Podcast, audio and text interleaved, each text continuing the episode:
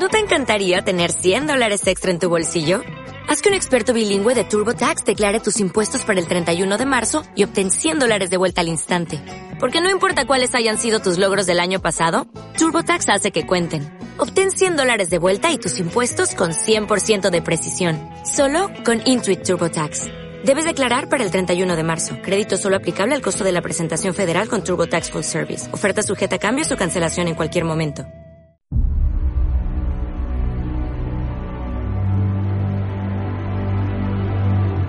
Estás escuchando Runea Podcast. 30 minutos para hablar de running, material, entrenamiento y lesiones deportivas con Gorka Cabañas.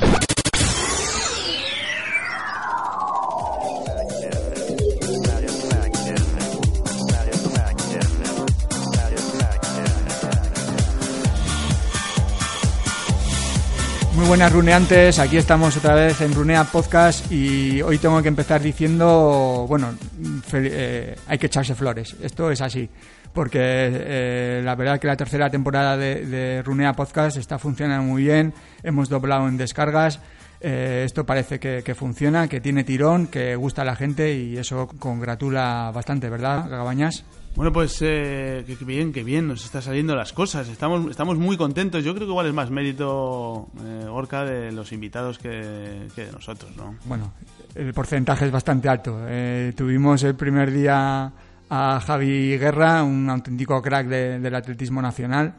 Eh, a Carlos Domingo, responsable de, de Maratón Radio, y en este tercer podcast, una invitada que ya hemos tenido, pero un auténtico lujo tenerlo otra vez en Runea Podcast. Bueno, antes de, contar quién, quién, es nuestra invitada de, hoy, por aquí también han pasado en esta temporada Leo Marget, la jugadora de póker profesional, un podcast que también ha funcionado muy muy bien, y eh, como decimos nosotros, la Family Runner con Alma Obregón y Lucas eh, Locura en un podcast muy muy divertido que también nos ha sorprendido por el, por el número de descargas. Pero ya sabéis que este podcast no sería posible sin el patrocinio de academywin.com, la plataforma de entrenamientos online de Runea, el club de entrenamiento running online de Runea. ¿Y qué es Academy Win? Pues muy fácil, es ese entrenador personal eh, que te va a ayudar a alcanzar la meta. Eh, con nosotros vas a poder entrenar desde preparar un reto, ya sea una 10K, una media maratón, una maratón, una ultra, eh, a eh, otro tipo de, objetivos, como puede ser empezar a correr, como puede ser perder peso, como puede ser correr por, por salud. Todo ello con planes de entrenamiento personalizados, individualizados, semanales, cada semana tu, tu nuevo plan en el que vas a poder darnos tu feedback eh, para que adaptemos cada semana ese entrenamiento, pues si te ha parecido demasiado duro, si estás contento con lo que estás haciendo, si, quieres meter algún tipo de cambio, pues ese feedback nos lo das semanalmente y los entrenadores te lo van, te lo van adaptando. Puedes hacer consultas a tu, a tu entrenador, hacerle preguntas y, los entrenadores te, te, contestan, pero es que además tienes acceso a pautas nutricionales diarias, tu eh, pauta nutricional diaria adaptada a ese entrenamiento. Eh, foros de consulta, eh, artículos especializados, masterclass en vídeo, eh, descuentos, sorteos, bueno, una, auténtica gozada, una plataforma que está funcionando de lujo, ya tenemos más de mil personas entrenando con, con Academy Win y con un precio que yo creo que es sorprendente, 89 euros, pero no al mes, 89 euros todo el año, entrenamiento más nutrición, más toda la parte que te he comentado del club eh, Runea, 89 eh, euros eh, al año. Y vamos a ir ya con esa invitada que todavía no lo, no lo hemos desvelado. Venga, dilo tu Gorka. Pues tenemos ni más ni menos que a Patricia Ramírez, la psicóloga deportiva mediática 100% en redes sociales, que presenta su nuevo libro Si salieras a vivir y que es un auténtico lujazo poder, poder leerlo y disfrutarlo y sobre todo que nos hable de él. Vamos a hablar de cambiar hábitos de vida. Vamos a ver si te convencemos.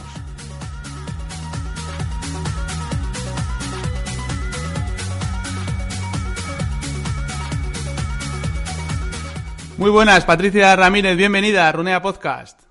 Buenas, muchas gracias. Aquí estamos otra vez. Otra vez, porque hay que decir que, Patricia ya estuvo con nosotros en la, en la, primera, en la primera temporada de Runea Podcast. Es además eh, uno de los podcasts más descargados y más escuchados. Y, claro, eh, hoy nos traemos a, Patricia porque además de, de estrenar eh, libro del que vamos del que vamos a hablar pues tiene mucho que ver con, con algo que estamos haciendo en Runea y es eh, esa motivación para aquella gente que quiere empezar a correr cambiar hábitos de vida eh, utilizar el deporte como como un bueno pues como un cambio en, la vida que es un poco de lo que de lo que habla el libro y hoy estoy muy bien rodeado porque vuelvo a estar con mi incondicional Gorka Sedano muy buenas hola Gorka hola Patricia encantado otra vez Hola, de ¿qué estar de estar contigo otra vez y que sepas que es un auténtico placer porque seguro que nos vas a cargar de positivismo. Sí, sí, sí, eso espero. Y tenemos también con nosotros, aparte del equipo de redacción, Sandra, ¿qué tal? ¿Cómo estás? Hola, buenas, encantada Patricia. Y con Yune. Hola, ¿qué tal Patricia? Venga, pues hechas las, las presentaciones y para los que todavía no te conozcan, Patricia, cuéntanos, a ver, brevemente, ¿quién es Patricia Ramírez? Bueno, pues Patricia Ramírez es una psicóloga por vocación, eso es importante porque en casa parece que no, no, no gustaba la idea, y que me he especializado en psicología del, del, deporte y psicología de la salud. Y pues me dedico a, a atender a pacientes y a deportistas, tanto a nivel presencial como por Skype, pues y luego doy conferencias y trabajo en varios medios de comunicación en los que trato de divulgar la psicología de forma fácil. Cuéntanos, ¿cómo es un poco tu día a día?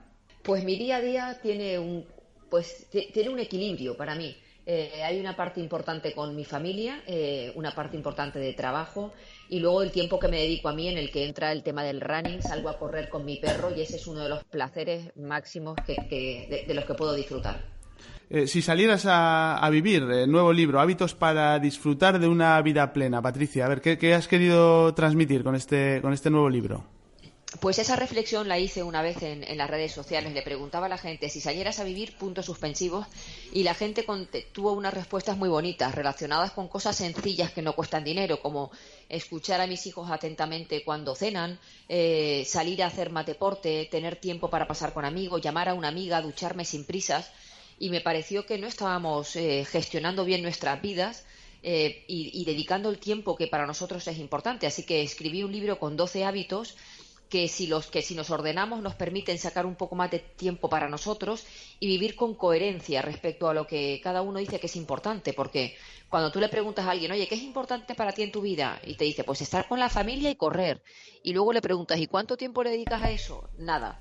Pues realmente no estás viviendo una vida plena, ¿no? Porque estás dedicando mucho tiempo a cosas que no te gustan o que no te hacen feliz o que solo son responsabilidades y no dedicas tiempo a las cosas que realmente te dan sentido. Patricia, nos has comentado que, que uno de tus hábitos es salir a correr con tu perro. Aparte de ese, ¿cuáles son los que te funcionan realmente en el día a día? Eh, ¿qué, ¿qué, pautas nos das para, para intentar Mira, modificar nuestros hábitos? Bueno, yo si doy las mías, yo empezaría pues por el primer capítulo del libro, que es que, que, de verdad que lo aplico a rajatabla, que es la organización y gestión del tiempo. Yo soy una persona muy disciplinada y, y, muy puntual, pero puntual con la hora de inicio y con la hora de finalización. Si yo digo que una reunión empieza a las 8 y acaba a las 9, acaba a las 9. ¿Qué significa eso? Que cuando tú eres puntual y gestionas bien tu tiempo, pues el tiempo te da para muchas más cosas tenemos que enseñar, enseñar, al cerebro cuándo empiezan las cosas y cuándo acaban. Y así permitiremos que esté atento y concentrado durante ese espacio de tiempo. Ese es uno de mis hábitos. Otro hábito es comer de forma de forma o de forma saludable, ¿no? El, el no, calmar, no calmar las emociones con la comida. Para mí otro hábito es el reír y fomentar el humor, eh, trivializarlo un poco todo. Yo soy de la cultura de, de me la trae al pairo. O sea, las cosas que no controlo, sinceramente, me la traen al pairo. Y las cosas que no controlo son el 90% de las cosas que ocurren en mi día a día. Y, y de meter mucho, mucho sentido del humor en la educación con mis hijos y en, en, en las terapias con los pacientes, reírme un poquito de todo.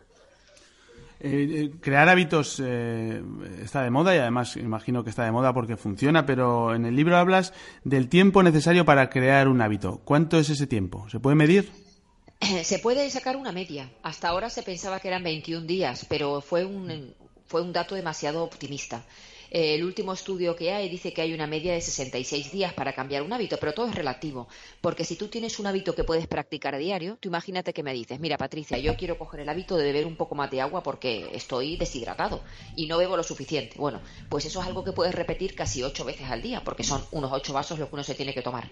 Ese hábito lo vas a coger mucho antes que si te decides por un hábito con el que solo tienes la posibilidad de repetirlo una vez a la semana. O sea que los 66 días son orientativos Pero yo creo que la gente con lo que tiene que ilusionarse es con pensar que el, hábito viene de la repetición y que lo que hay que hacer es convertirlo en una filosofía de vida y que a cada uno por ahora, los que estamos aquí, espero y toquemos madera de que nos queden muchos años por vivir, así que mata que sean 66 a que sean 80, ¿no? Simplemente es iniciarnos en ese estilo de vida que queremos tener y, y practicar, practicar, entrenar y que cuando cometamos un error es importantísimo pasar de ese error. O sea, los errores tienen que suceder y quedarte ahí rumiando pensando que no estás preparada, que otra vez no has sido perseverante, que fíjate que ya lo sabías, no va a hacer más que llevarte por el mal camino. Eh, Patricia, eh, te llevamos al terreno del perfil del runeante, que estamos muy acostumbrados a, entrenar y en, el libro hablas de que la actitud se, se puede entrenar. ¿Eso es posible? ¿Cómo se hace? Claro, bueno, la actitud se puede entrenar porque tenemos que entender por la actitud esa predisposición, esas ganas a querer hacer algo de forma correcta, ¿no? Y a invertir eh, los valores y el esfuerzo que hace falta para conseguir algo eso es actitud. Entonces, cuando tú tienes un objetivo, eh, cuando tú quieres eh, ser más activo, ¿no? Por ejemplo, hacer deporte, salir a correr, pero luego no te planificas, no haces renuncias, no buscas un hueco, no te compras unas zapatillas adecuadas, eh, pues al final no tienes actitud. Yo creo que la actitud es importantísima, aunque no lo es todo, ¿vale? Porque el talento también cuenta, que hay muchas veces que vemos que la gente, eh, a veces hacemos juicios de valor totalmente absurdos, como ver a alguien con sobrepeso y pensar, esta persona es que no tiene actitud para perderlo, y no es así, porque la gente tiene sus circunstancias en la vida que a veces le impiden que sea su momento o alguna enfermedad que, que les limita.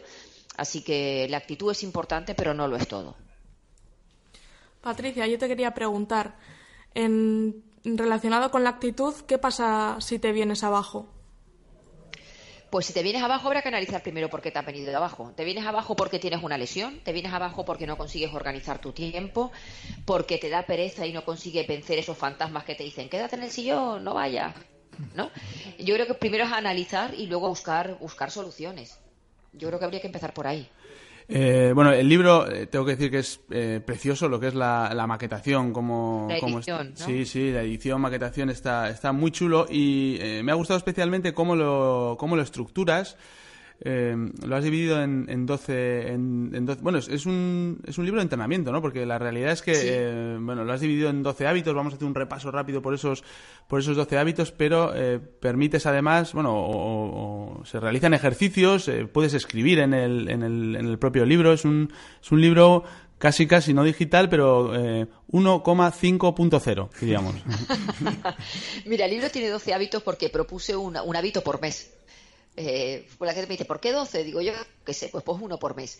Y luego permite lo que tú dices, eh, trabajar con él. Yo creo que para que tú transformes eh, un objetivo en un logro, tienes que interactuar con él, porque la propia, eh, la propia fantasía no te va a llevar a conseguirlo. Y entrenar con él es escribir, y escribir a mano, no teclear en un ordenador. El que tú pintes la ansiedad, el que hagas tus listas, el que hagas tus propósitos, que pienses las ventajas que te va a dar, que sigas luego los pasos que te voy dando. Para mí es importante que lo, que escribo sea algo práctico. Yo creo que un lector que coge un libro y reflexiona sobre el libro ya tiene mucho ganado, pero a mí me parece que hay que tener un segundo paso y es que el libro te invite a la acción, o sea, que te dé pautas para que tú puedas empezar. Eh, bueno, tenemos un aquí en la, en la redacción, nos hemos propuesto eh, ayudar a la gente a, coger ese hábito de empezar a correr, gente que igual no lo tenía ni, bueno, no tienes por qué tener eh, un, objetivo de una carrera, sino el hábito de, empezar a correr. Sí, y vamos, carreras, ¿eh? por eso, sí, sí, correr por, por salud o por cuidarse o porque te despeja la cabeza, como, como solemos. por placer, por Vamos a ver si somos capaces de ver esos 12 hábitos que, plasmas en el libro y los, los les podemos ayudar a esos eh, runeantes que nos están escuchando y lo pueden aplicar a su, a su, a su día a día. En el, en el, en el hábito número uno hablas de, mm, de recuperar el tiempo personal, eh, de cómo organizar tu vida. Eh, eso suena complicadísimo.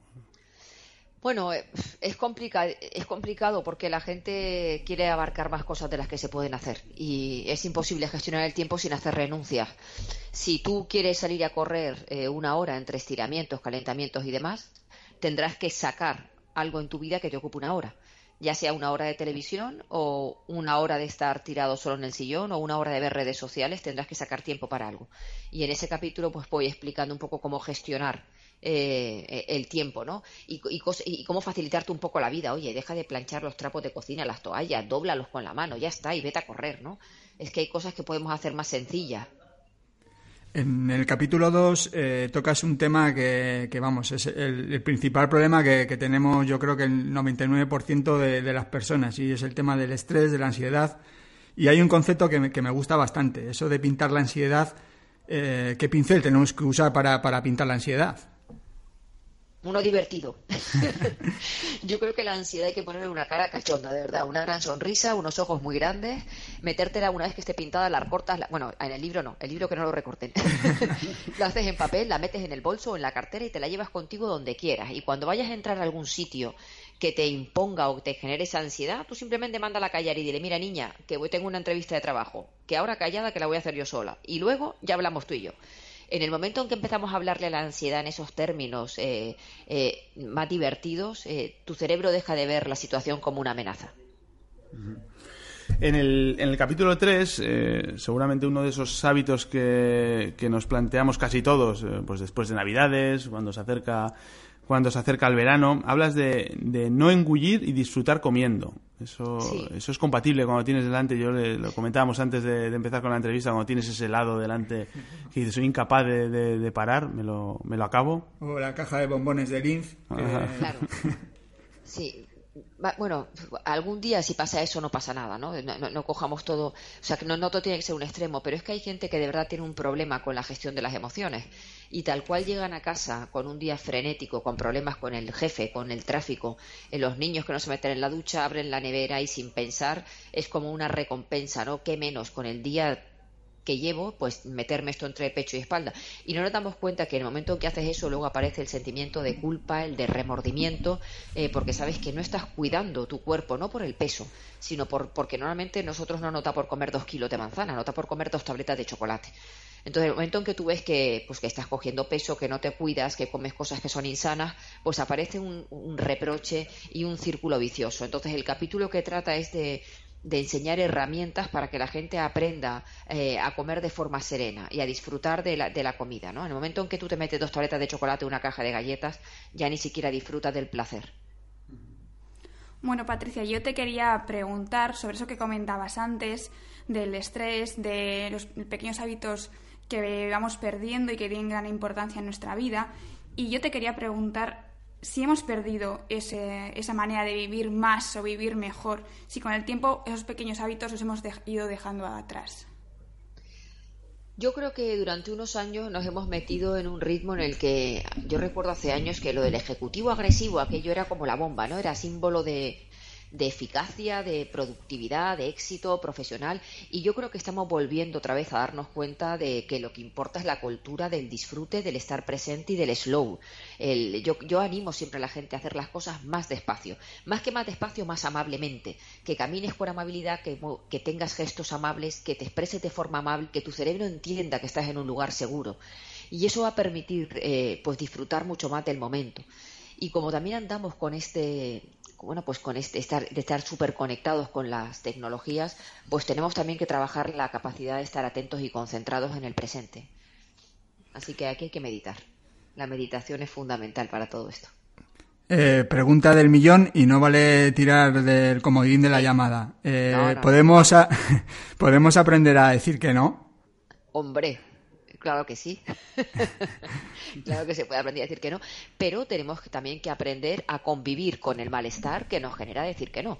O sea, lo que no podemos pretender es decir que no que quedarnos tan frescos.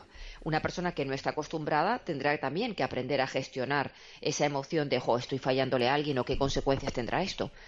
Porque hay muchas veces que decimos que no por no sentirnos incómodos. Entonces, aprender a convivir con la incomodidad puede ser que en un futuro nos dé un poquito más de libertad y de seguridad, ¿no? Porque cuando tú te ves con el derecho a decir que no, es que te estás respetando a ti y a tu tiempo. En, el capítulo 5 hablas, Patricia, de dedicarte, dedicarte tiempo, tiempo a ti. Lo, hemos ido comentando, eh, lo, has ido comentando a lo largo del podcast. Y en el 6 hay una cosa que, me llama la atención, hablando de, la, de rodearte de gente no tóxica, pero tú utilizas un término, eh, gente de trato fácil. A ver si, a ver si puedes explicárnoslo. Mira, y ese concepto, más que para buscar nosotros gente de trato fácil, ese capítulo lo escribo para que tú te conviertas en una persona de trato fácil.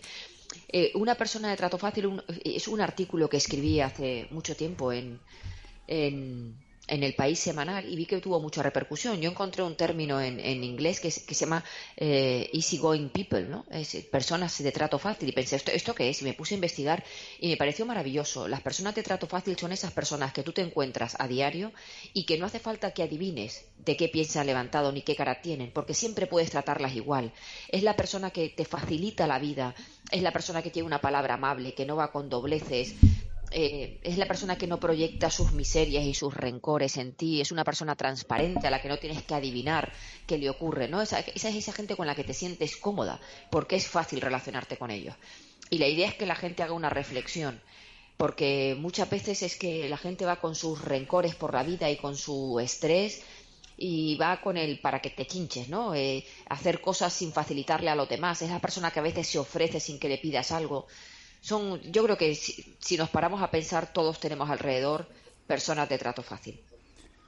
Eh, yo sigo con las zapatillas de running puestas, ¿eh? aunque, aunque estemos sentados, yo llevo zapatillas de running puestas. y lo que, eh, lo que te quería preguntar es, eh, el, el, runeante, ¿cómo puede trabajar la fuerza de voluntad? ¿Cómo, ¿Cómo puede tener claros los objetivos? ¿Hay alguna pauta para, para marcarse esa meta? La fuerza de voluntad es otra variable psicológica que se entrena. Es que hay, hay, gente que dice, yo no tengo fuerza de voluntad. Mentira, la tienes. Lo que pasa es que no la tienes entrenada. Y para entrenarla tenemos que hacer pequeños esfuerzos durante el día. Igual pedirle a alguien que nunca ha hecho deporte y que le cuesta la vida, eh, que tenga fuerza de voluntad con el deporte, igual es algo demasiado exigente, pero igual sí podemos empezar por leer un texto pequeño en inglés cada día. O igual podemos hacer alguna renuncia o renunciar a media hora de tele. O sea, hacer pequeños esfuerzos para entrenar esa fuerza de voluntad. Aprender a esperar. Aprender a esperar diez minutos con cada cosa que deseamos, ¿no? Porque a veces salimos despavoridos llega un mensaje y tenemos que contestar corriendo. Eh, nos sentimos atacados en las redes y respondemos y reaccionamos con esa agresividad. O sea, podemos entrenar el saber esperar y entrenar esa fuerza de voluntad. Y luego, pasito a pasito, cuando tú vas cogiendo esa confianza de, oye, pues sí puedo, si soy más disciplinado de lo que imaginaba, si puedo organizarme, pues empezar con el ejercicio. A nosotros hay una, parte del libro que es la que más nos ha gustado por razones obvias, que es la de Muévete. Eh, y eh, me, llama, me, quedo con dos cosas. Una frase que es muy de Twitter y que la vamos a, tuitear en tu nombre. No dialogues con la voz de la comodidad. Esa nos ha, nos ha encantado.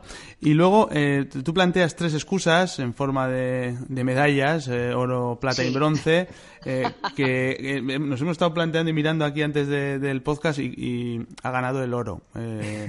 De, la 1, no eh, medalla de bronce, decías, no encuentro el deporte, eh, medalla de plata, no tengo fuerza de voluntad y, el oro es para no tengo tiempo. Qué, no tengo tiempo. Qué gran verdad ¿eh? eso.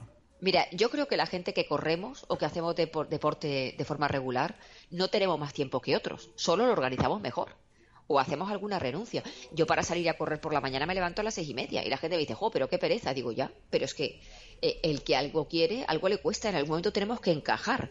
Y hay veces incluso, porque yo antepongo correr a comer, ¿eh? Yo si al mediodía no tengo tiempo para comer, corro. Si puedo hacer las dos cosas, mejor.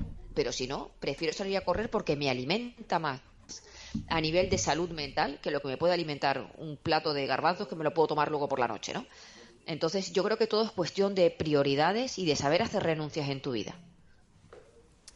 En el capítulo 9 hablas de amor sano. ¿Qué te refieres con, ese término, Patricia?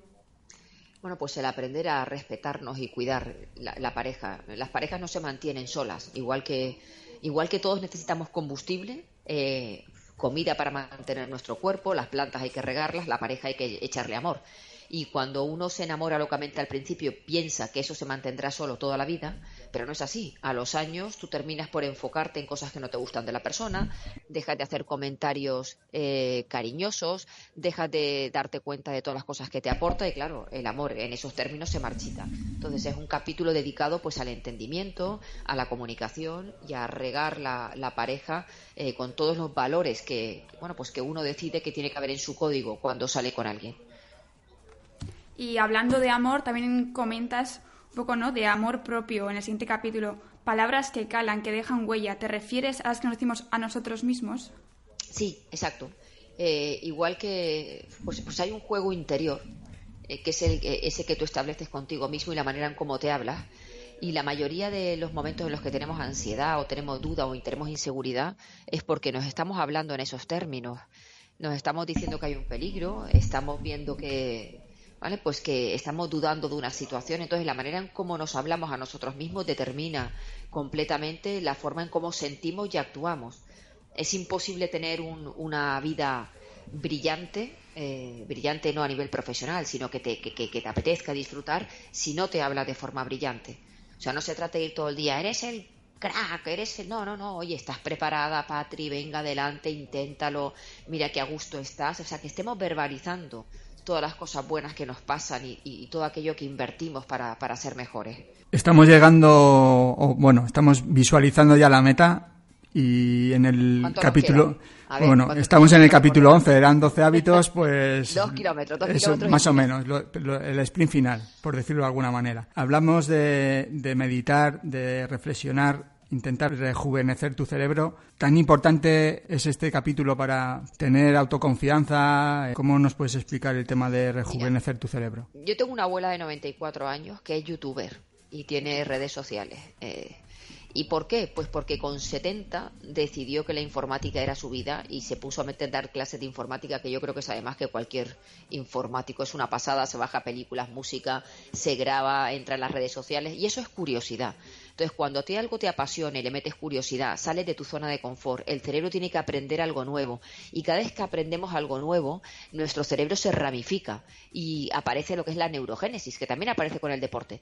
Y es, ese, es esa actividad en la que las células madres generan nuevas neuronas que mantienen nuestro cerebro joven. Si queremos tener calidad de vida y queremos prevenir el deterioro cognitivo y tener un cerebro activo, eh, tenemos que trabajarlo para, que, para mantenerlo joven pues con ejercicios como los que planteo en ese capítulo, que estimulan ¿no? nuestra atención, eh, estimulan la curiosidad y, uno muy poderoso es el, deporte. Si la gente supiese el beneficio que el deporte tiene, da igual que sea deporte aeróbico o ejercicio de fuerza para el cerebro, eh, se dejarían, vamos, harían lo mismo que con los dientes. Igual que te lavas los dientes todos los días, harías ejercicio todos los días. Eso, eso va a empezar a pasar en, la, en los propios centros médicos. Recetar deporte es una de, de las mejores medicinas, sin, sin duda. Y, ya te digo, yo tendría menos pacientes si la gente hiciera más deporte. Bueno, no, queremos dejarte sin trabajo, ¿eh? no, es el, no es el hilo, pero, pero ya estamos eh, a puntito de entrar en meta y mm, en, el último capítulo que hablas de, bueno, de, pasar un poco de la opinión de los demás, eh, en el mundo del running, por ejemplo, pues, son muchos los que, los que no se animan a participar en carreras pues por por ese miedo interno que nos creamos a, lo que puedan decir los demás. no voy a ser capaz de, llegar en un tiempo concreto, no sé si soy capaz de voy a, si voy a ser capaz de, finalizar incluso. Ese, cuando hablas de pasar de la opinión de los demás, entiendo que hablamos de las, de las opiniones tóxicas. Sí, exacto. Yo creo que hay opiniones alrededor de gente que nos quiere que nos enriquecen muchísimo. Pero hay muchas personas condicionando su vida, su vida. Yo no sé si la gente se da cuenta que la vida es, es algo finito y que estamos aquí un cuarto de hora. Y si tú te dedicas a vivir la vida de los demás, ¿vale? Como puede ser la carrera que elijan tus padres o las actividades que elijan eh, tus amigos, al final estás viviendo una vida sin sentido. Eh, y además, cuando tú eh, adoptas o eliges la opinión que tus padres te dicen, luego quien va a vivir tu vida eres tú, no tus padres. O sea, tus padres están diciéndote que tomes una decisión y que al final no van a vivirla por ti. Porque además tus padres no son tú, o tus amigos no son tú, o tu pareja no eres tú. Nosotros somos distintos, estamos somos todos distintos porque genéticamente somos todos distintos. Entonces no podemos dejarnos llevar por las opiniones o por las decisiones que otras personas nos aconsejan. Podemos escuchar, pero la decisión final tiene que venir siempre de nosotros y responsabilizarnos de ella. Porque luego viene el, típico victimista, es que tú me dijiste que hiciera tal. Oye, no. Aprende a, tomar tus decisiones aprende a convivir con el malestar que supone no sentirte aprobado por las decisiones que tomas y aprende a, a fracasar y a tener éxito con tus propias decisiones. Bueno, pues eh, Patricia, si salieras a vivir, de, está, en las, está en las librerías, eh, eh, lo podemos encontrar, bueno, dínoslo tú, ¿dónde, ¿dónde lo podemos encontrar? En cualquier librería, en cualquier librería grande, yo creo que en las pequeñitas, el otro día me dijeron, oye, he visto tu libro en el Open Core, o sea, que hasta en el supermercado estoy. Ahí estoy, entre, entre la verdura y la fruta, estoy, estoy yo colocada. Y es Y- muy fácil de ver porque es naranja chillón. Sí, sí, es muy bonita la, la portada. Y, y a ti, a Patricia Ramírez, ¿dónde te podemos encontrar en, en internet? Pues eh, en mi página web, que es patriciaramirezloeffler.com, y en las redes sociales, que son todas patri, patri-bajo, si- patri-psicóloga. Lo de Loeffler, ¿de dónde viene? Que, que te- se Pues me olvidó alemán, preguntarte. Es de, mi, es de mi abuelo que es alemán, pero mi abuelo que es alemán que vivió toda la vida en Bilbao, tú fíjate. Tenían sus padres un hotel en y fue el colegio alemán aquí en Bilbao, tenían sus padres un hotel que ya, ya no sé cómo se llama porque ahora ha debido de cambiar, que está aquí enfrente del teatro que tenéis aquí, y ahí, ahí por ese casco antiguo, así que Ah, yo podría jugar en zona el. Riaga. Eligió bien, ¿eh? Eligió bien. Ya, Juan, no, pero sí que nos hacía una, no creas que no, una psicóloga en el Atleti tal y como estamos ahora, no, nos iba a venir muy, muy bien.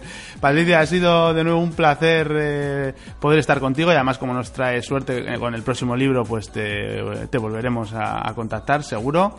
Muy y bien, eh, un abrazo de todos los que estamos, de todos los que estamos aquí y que funcione muy bien el libro. Muchas gracias, un beso a todos. Un abrazo. Hasta luego. don't